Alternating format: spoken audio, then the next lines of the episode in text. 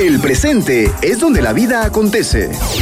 Por eso, hay que dar a conocer nuestras inquietudes y aportar lo que hemos aprendido para salir adelante diciendo, pido la palabra. Pido la palabra. Con ustedes, Ricardo Seoane y Roque Pedraza.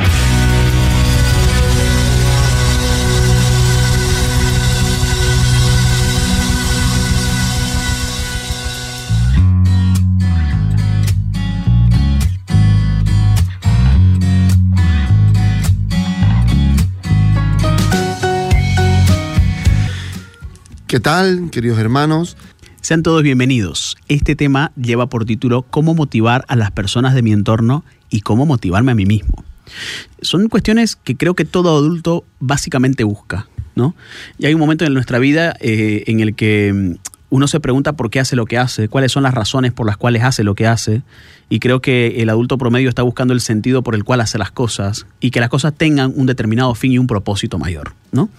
Eh, no es nada fácil de concretar eso porque vivimos lamentablemente en, en una sociedad donde el concepto de éxito nubla el entendimiento del sentido de la vida. Entonces, por querer conseguir el concepto de éxito que se me, que se me impone, eh, termino perdiendo de vista la razón por la cual hago las cosas que hago y simplemente las hago porque tendría que hacerlas. ¿no?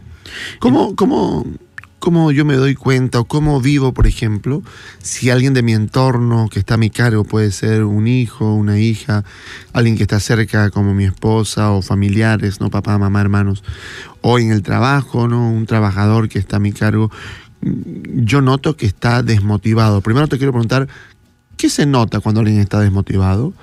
Y segundo, ¿cómo yo puedo desarrollar mis actividades o mi vida, si es una cuestión familiar, si tengo a alguien que veo que, no tiene motivaciones? Yo creo que las motivaciones las tenemos todos, dependiendo de para qué sea. Es decir, la, la, motivación es la fuerza que me inspira a hacer algo, ¿no?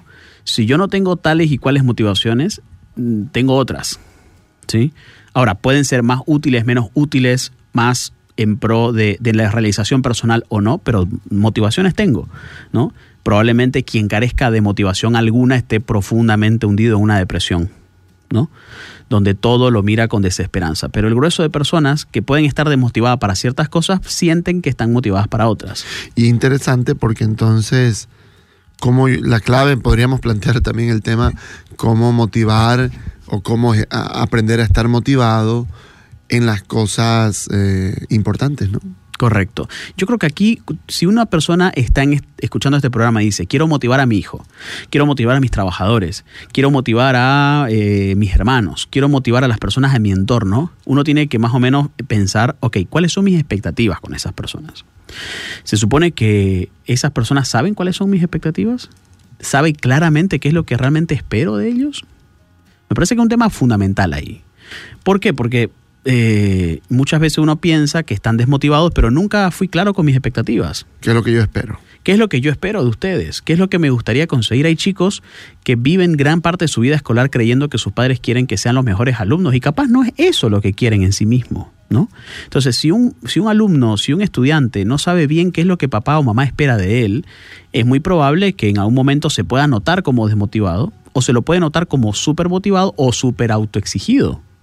Y yo creo que aquí el primer punto es importante, es definir mejor mis propias expectativas, qué es lo que me gustaría ver eh, en vos, en tus actos, en tu forma de ocupar el día, en tu forma de tomar decisiones, en tu forma de encarar las cosas. ¿Qué espero de vos, no? ¿Qué espero que hagas? ¿Qué espero? Y qué espero también, Rosa, de alguna manera, en cómo espero que lo hagas. Claro. ¿No? Entonces, a veces en las familias, con la cuestión de la obediencia, ¿no? Entonces hay papás que simplemente quieren que se hagan las cosas. Si se las hace motivados o no, no es importante. Si se las hace pensando en la utilidad o no, no es importante, con tal de que se las hagan. Claro. Y eh, eso puede tener eh, eh, algunas dificultades, ¿no? Porque si yo pido que se haga algo y no explico cómo quiero que se haga, con qué nivel quiero, qué es lo, cuáles son los indicadores que yo espero, ¿no? Conversaba alguna vez con una mamá e, y un hijo y renegaban porque eh, decían, no, yo le pido que riegue las plantas. y le digo, pero yo la riego, pero la riega mal. Yo la riego bien, la riega mal, riego bien, la riega mal, la riego bien. Entonces, bueno, habría que pensar a esta, esta mamá, a ver, vení, cuando vos veas que el agua queda por encima, significa que ya regaste lo suficiente. Cuando vos ves que echas agua y queda como si no le hayas echado nada, todavía no es suficiente. Claro, regar las plantas puede significar muchas cosas, ¿no? Lo mismo estudiar. Quiero verte estudiando y el hijo tiene buena nota, pero no se lo ve muchas veces estudiando. Entonces la mamá se molesta porque no lo ve estudiando y el hijo dice, pero tengo buena nota. Entonces el hijo cree que la mamá quiere nota y la mamá quiere verlo estudiar. Es lo mismo, es decir, si no definimos bien nuestras expectativas, exactamente qué es lo que buscamos, qué es lo que esperamos, no sé, verte una hora y media sentado en la sala con un libro y sin tu celular, para decirlo así, ¿no? Eh, no es lo mismo que querer nota. ¿Me explico? Entonces, cuando uno define mejor sus expectativas, la otra persona tiende a saber bien qué es lo que se espera de él. Esto nos lleva a un segundo punto, que es, fíjate que muchas veces cuando, cuando veo a alguien desmotivado, lo primero que hago es criticarlo. Vos nunca haces esto, vos nunca haces esto otro, yo siempre lo tengo que hacer por vos, cuántas veces te lo tengo que decir, siempre tengo que estar encima tuyo, ya pues vos tenés que hacerlo por vos mismo, no puede ser que yo esté haciéndolo todo el tiempo, etcétera, etcétera. Entonces, cuando uno ve una, una avalancha de críticas hacia una persona, no siempre eso termina en una motivación. Porque a veces la persona a la que se dirigen estas críticas intenta hacer una cosa y las críticas llueven igual. Y llega el momento en el que la persona dice, ¿para qué lo voy a hacer si igual me va a tratar? ¿Para qué lo voy a hacer si igual me va a llamar la atención? ¿Para qué me voy a esforzar si ni siquiera lo nota? Yo creo que si bien es cierto las críticas en algún momento es importante decirlas, creo también que es importante decir los aciertos los aciertos, es decir, las veces en las que lo hiciste bien. Wow, te felicito, fue muy buen trabajo ese que vos hiciste, qué bueno haber, haber eh, tenido este trabajo tuyo en mis manos, realmente lo hiciste bastante bien, incluso en el tiempo y mejor todavía en, un tiempo eh, más corto del que te lo pedí. Es decir, cuando uno es más fácil decir las cosas que a uno le molesta que decir las cosas sobre las cuales uno se siente agradecido. Y estamos muy mal acostumbrados a eso. Claro, genera una negatividad, incluso relacional, ¿no? Sí. Si yo um, a mi pareja solo le digo lo que no me gusta de ella, probablemente llegará eh, el momento en que eh, no me guste nada. Claro. y, es un engaño, ¿no? O que mi pareja siente y dice, ¿por qué está conmigo entonces? Claro, ¿no? y eso, eso digo, es un engaño. Entonces, eh, ¿cuántas veces nos hemos topado con personas que se separan? Eh, porque todo el tiempo le decía que no había nada malo. Y realmente un día se lo creyó y dijo, realmente mi mujer no hace nada de lo que yo quiero, todo lo hace mal, no sé qué. Se separa y cuando se separa se da cuenta, pucha, no quería separarme. claro. La verdad es que sí, ella hacía cosas malas, pero, pero también es buena mamá, pero también... Claro. Y, quiero darme cuenta de lo bueno luego de tomar una decisión drástica. Qué mal valorarlo en ese momento. Claro, ¿no? Claro. Entonces es bueno poner la justa medida, ¿no? Uno piensa que diciendo las cosas que no le gustan motiva, pero la respuesta es no siempre. No siempre. Sobre todo si no lo balanceo con lo otro, con el aprecio. Me gustó que hayas hecho esto. Realmente cuando haces esto me encanta. No sabes cuánto me enamora que hicieras esto por mí. Te agradezco muchísimo. ¿Cómo se te ocurrió? Fue muy lindo. O sea, cuando uno siente que lo que hizo tiene un resultado positivo, existe mayor probabilidad de volverlo a hacer. ¿Se entiende? Eh, por el contrario, si, si, si, lo que yo hago pasa desapercibido, nadie lo valora, nadie lo, lo, menciona, nadie lo califica positivamente, entonces la probabilidad de volver a hacerlo es menor. Si viene una pareja a buscar ayuda, eh, no sé, pues no, y ese día yo estoy malo, Sí. Yo podría arrancar la sesión diciendo, bueno, antes de decirme, dígame cinco cosas buenas, por favor, de su pareja. ¿No? Y claro, digo estoy malo porque es una cosa muy buena esa. hay que saber cuándo hacerla. Estoy muy pesado. Claro, ¿no? Hay que saber cuándo hacerla para que realmente funcione. Pero por lo general las parejas que vienen a buscar ayuda son parejas que les está costando, por un lado, notarlo, y eso ya estamos hablando de algo más grave, o por otro lado lo notan pero no lo dicen. ¿No? Que al final es el mismo efecto, solamente que uno tiene mayor fuerza, ¿no? Si ni siquiera lo noto ya nada, no noto nada bueno, ok, estamos ante una negatividad muy alta, ¿no? Pero si yo noto, pero no le digo, solamente le digo lo que noto mal, ok, estamos ante una negatividad también, y la relación no va a ir bien, y por eso es, es, es, una forma importante de reconocer. Incluso, lo que cuando ya realmente estamos hablando de separación, yo le digo a las personas, usted sepárese de su pareja una vez usted vea todo lo bueno que tiene. Solamente cuando usted vea todo lo bueno que tiene su pareja, entonces se separará más convencida, más tranquila y no se arrepentirá después. ¿no? Lo mismo que el que se quiere casar. Le digo que mire primero todo lo malo que tiene, por favor. Después de mirar todo lo malo que tiene, decida si quiere casarse o no y vaya adelante con una decisión más tranquila, más en paz. Entonces, si me voy a separar, tengo que ver todo lo bueno. Y si me voy a casar, tengo que ver primero todo lo malo eh, para poder tener una decisión más ecuánime, más equilibrada. Hasta que hemos dicho, hay dos cuestiones importantes para motivar a otros. Lo primero es definir mejor mis expectativas, qué es lo que yo espero que los demás hagan en, mi lugar de padre, en mi lugar de jefe, en mi lugar de amigo, en mi lugar de trabajador o de colega. Lo segundo es poder calificar positivamente las veces en las que las otras personas aciertan. Las, veces en las que yo veo haciendo lo que realmente me gusta que hagan. Si yo lo valoro positivamente, si yo lo aprecio, entonces existen más probabilidades de que alguien pueda sentir que le gustaría volver a hacerlo. ¿no? Un tercer punto que me parece importante es ser capaces de inspirar a otros. Eh, seguramente gran parte de lo que vos haces, Ricky, tenés ejemplos de personas que lo han hecho, ¿no? Por ejemplo, eh, personas que hablan bien delante de un público, personas que hacen muy bien su trabajo como terapeuta, buenos consultores. Es decir, seguramente has conocido personas que en cierto modo te han inspirado a hacer las cosas que vos haces actualmente y que resultan parte de tus referentes eh, ante los cuales te gustaría, no sé si la palabra es parecerte, pero por lo menos eh, imitar en algún aspecto, ¿no? Siempre y cuando manteniendo tu propio sello personal, manteniendo tu propia esencia, pero sí creo que es cierto que las personas tenemos maestros en la vida, tenemos gente que nos inspira, tenemos gente que nos, que nos motiva, tenemos gente que nos hace creer que es posible. Eso me parece fundamental, ¿no? Para la motivación. Sí, sí, y para motivar yo tengo que conectarme con lo que hago bien por supuesto. Con mis talentos, ¿no? Eh, yo recuerdo a mis 15 años, la primera vez que yo fui a un espacio de oración, de grupos de oración juveniles, me impactó que los que cantaban, ¿no? la música, porque a mí siempre me ha gustado y me ha atraído la música, ¿no? Y como me gustó, empecé a ir regularmente. En algún momento ya me visualicé un día cantando ahí delante, ¿no? Ya yo tocaba la guitarra eh, y bueno, ¿no? Decía tocando y, cantando. Eh, eh, me, encantaría, ¿no? No sé si en ese momento me encantaría cantar para el Señor, pero me encantaría estar ahí adelante cantando, eso sí, porque veo que hay alguien que está adelante que lo hace muy bien. Claro. ¿No? Entonces, conectarme con mis propios talentos es una cosa que va a inspirar a otros casi siempre, ¿no?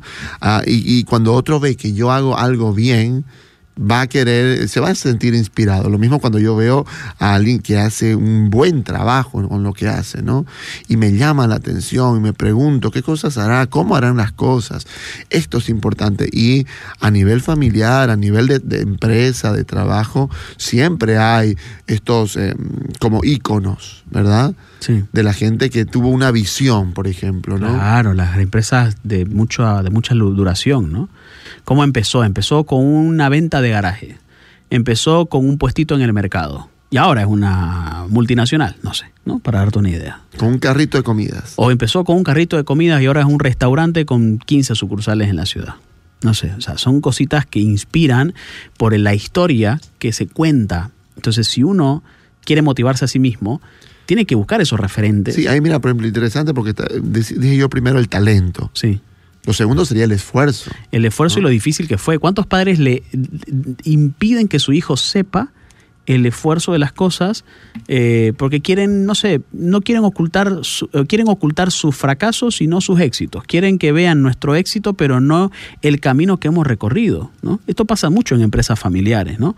Eh, es muy común que los mayores, es decir, los hijos más con mayor años de edad, sepan más de la historia, de cómo fue difícil al principio esas cosas y por tanto sepan atesorar más lo que hay ahora.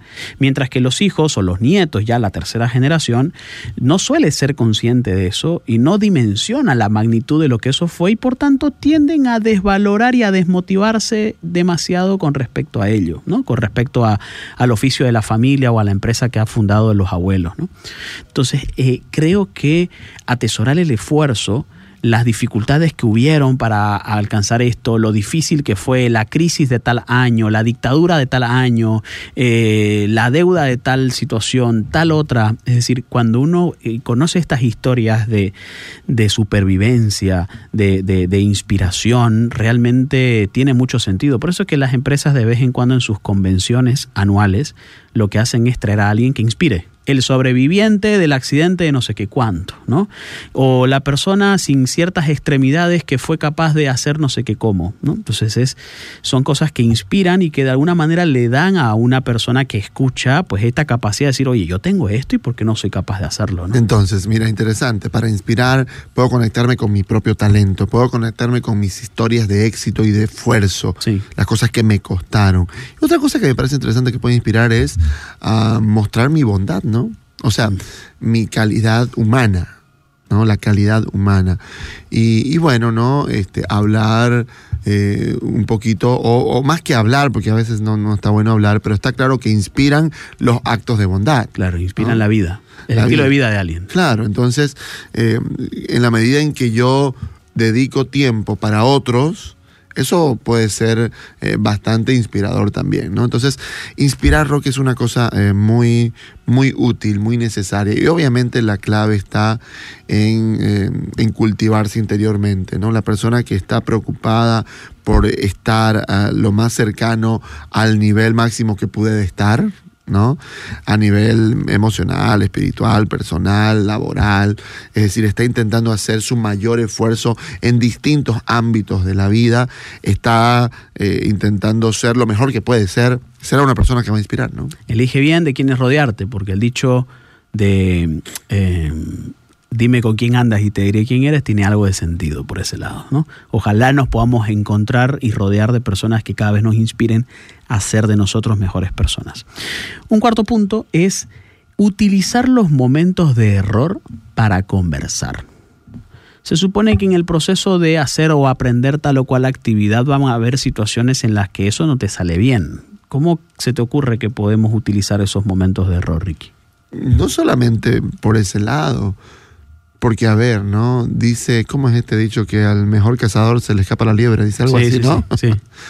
Bueno, pueden haber errores obvios, pueden haber errores que injustificables. No es que está aprendiendo, digamos, simplemente se le pasó, eh, algo sucedió y se equivocó. Claro, alguien que ya sabe exactamente bien cómo hacerlo, se equivocó en algo básico. Se equivocó y fue un error grave para la empresa o, bueno, ¿no? Alrededor de, de lo que significa la familia, ¿no? Mi hijo nunca se aplazó en ninguna materia y una vez se aplazó. Eso, ¿no? O mi hijita que el otro día dice, ay, se quebró mi esto para armar, ¿no? No importa, ¿no? Dice. Yo le digo, no, no importa. Y ese rato me puse a pensar, ¿qué tal que un día no? Ay, papá, tiré tu anillo a la, taza. No importa, ¿no? me puse a pensar, ¿no? O sea, claro, eh, lo importante que es aprender qué cosas no importan y qué cosas sí importan, ¿no? Es una cosa importante para enseñar en, en- en la familia, por ejemplo, ¿no? Pero eh, yo creo que cuando alguien se equivoca y está a mi cargo, hace parte de mi entorno, es un momento útil por, por lo menos o primeramente para enseñar, para corregir, pero también para motivar, ¿no? También para motivar. Si resulta que yo, eh, no sé, no me doy cuenta de que un trabajador realmente hizo algo que no está bien, ¿no? Eh, y, y bueno, ¿no? no se dio cuenta, metió la pata, fue eh, negligente ¿no? en su trabajo. Ok, yo tengo que ver si esto es una reincidencia, probablemente tendré que tomar un poquito más de cartas en el asunto. Sí. Si es una cosa que, que realmente es, una, es un muy buen trabajador, Un hecho aislado. es un muy buen trabajador que se equivocó, bueno, ¿no? Sentarme a conversar, ¿qué pasó, no? ¿Cómo es que es- esto sucedió? ¿En qué momento sucedió? ¿Cómo es que no te diste cuenta? ¿no? ¿qué pensás vos que, que, es lo que yo podría hacer a partir de esto que pasó? ¿no? Eh, intentar hablar de, ok, ¿no? Eh, te equivocaste, porque a veces incluso el buen trabajador que se equivoca le cuesta superar más que el que se vive equivocando, pues, ¿no? Pienso a un hijo, por ejemplo, eh, cuyos papás lo llama al colegio para llamarles la atención por las notas que tiene su hijo, ¿no?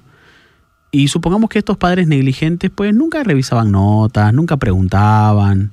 Y entonces yo digo, ¿cómo, cómo van a llegar al- a, a la casa a decirle, nos ha llamado al colegio, te pasás irresponsable, ¿cómo no vas a decir estas cosas? Ahí aparece esto que los colegios dicen, los llamamos y ni vienen. Los llamamos y ni vienen, justamente por eso, ¿no? Por esa vergüenza de decir, pucha, realmente no sé cómo está, ¿no? No sabría qué decirle, ¿no? No sabría qué decirle. Eh, y entonces yo me imagino a este adolescente que mira a sus papás tratarlos de esa manera, tratarlo a él de esa manera. Y entonces me imagino que él pensará, ¿por qué aparecen ahora, digamos? ¿No?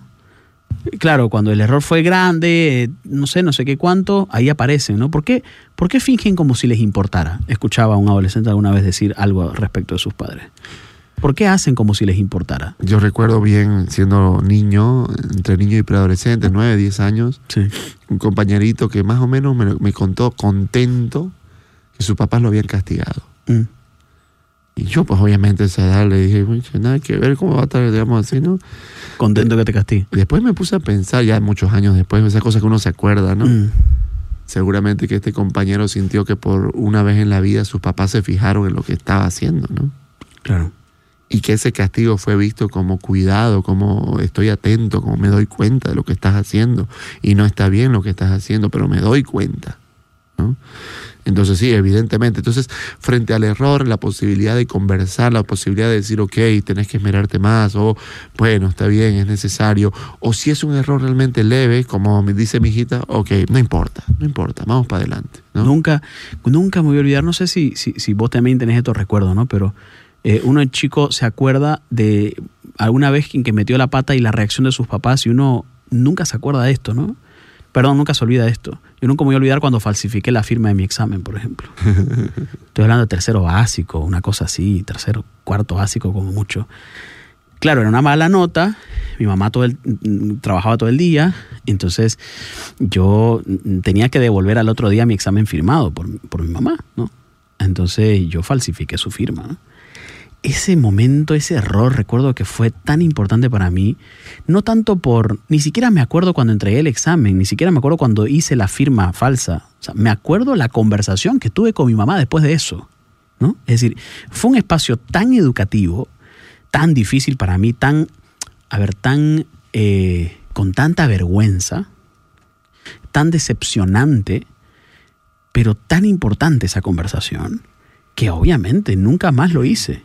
Ahí mi mamá hizo algo, no sé exactamente qué, pero hizo algo que me motivó, con seguridad. Entonces, gran parte de nuestras reacciones frente a los errores va a determinar si eso lo vamos a seguir haciendo o no. Y no necesariamente generando temor, como a la próxima vas a ver la que te hago, ¿no? No, no, no. Yo recuerdo a mi mamá no, no me generó temor. No me dijo una vez más y no sé, te voto de la casa. No, no, no fue esa manera en cómo abordó esa conversación. Probablemente mi mamá se mostró muy decepcionada y eso me dolió muchísimo más que cualquier castigo o cualquier amenaza. Mostrarse, haberse decepcionado y yo ponerme en esa situación de decepcioné a mamá. ¿no? Yo creo que cuando uno tiene estas conversaciones y las plantea de forma útil, creo que puede conseguir el mejor de los resultados. Correcto. Hagamos un conteo, ¿te parece? De las, de las líneas que vamos bajando. Eh, habíamos hablado al principio de que para poder motivar a las personas a nuestro entorno era importante hacer conocer nuestras expectativas sobre qué es lo que nos gustaría, eh, bueno, que consiguieran, ¿verdad? Lo segundo es poder calificar positivamente los aciertos o las veces en las que hicieron algo bien, no solamente cuando hacen algo mal.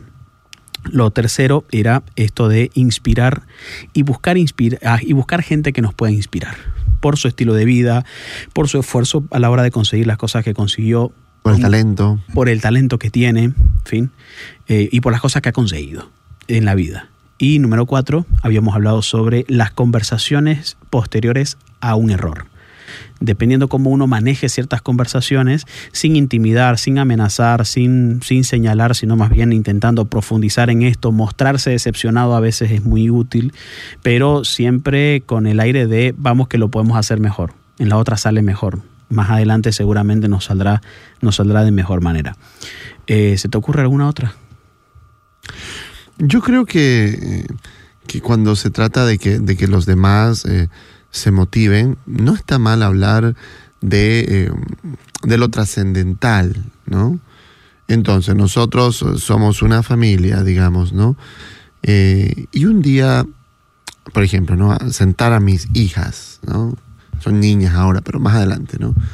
Y contarles que la familia Seoane Mojica que hemos formado yo y su mamá, un día ya no tendrá a los fundadores. Y la familia Seoane Mojica radicará o, continuará en los hombros de ellas. ¿no? Es como compartir el legado. Correcto, ¿no? Eh, entonces las empresas, ¿no? Que se dedican a hacer muebles, digamos, ¿no?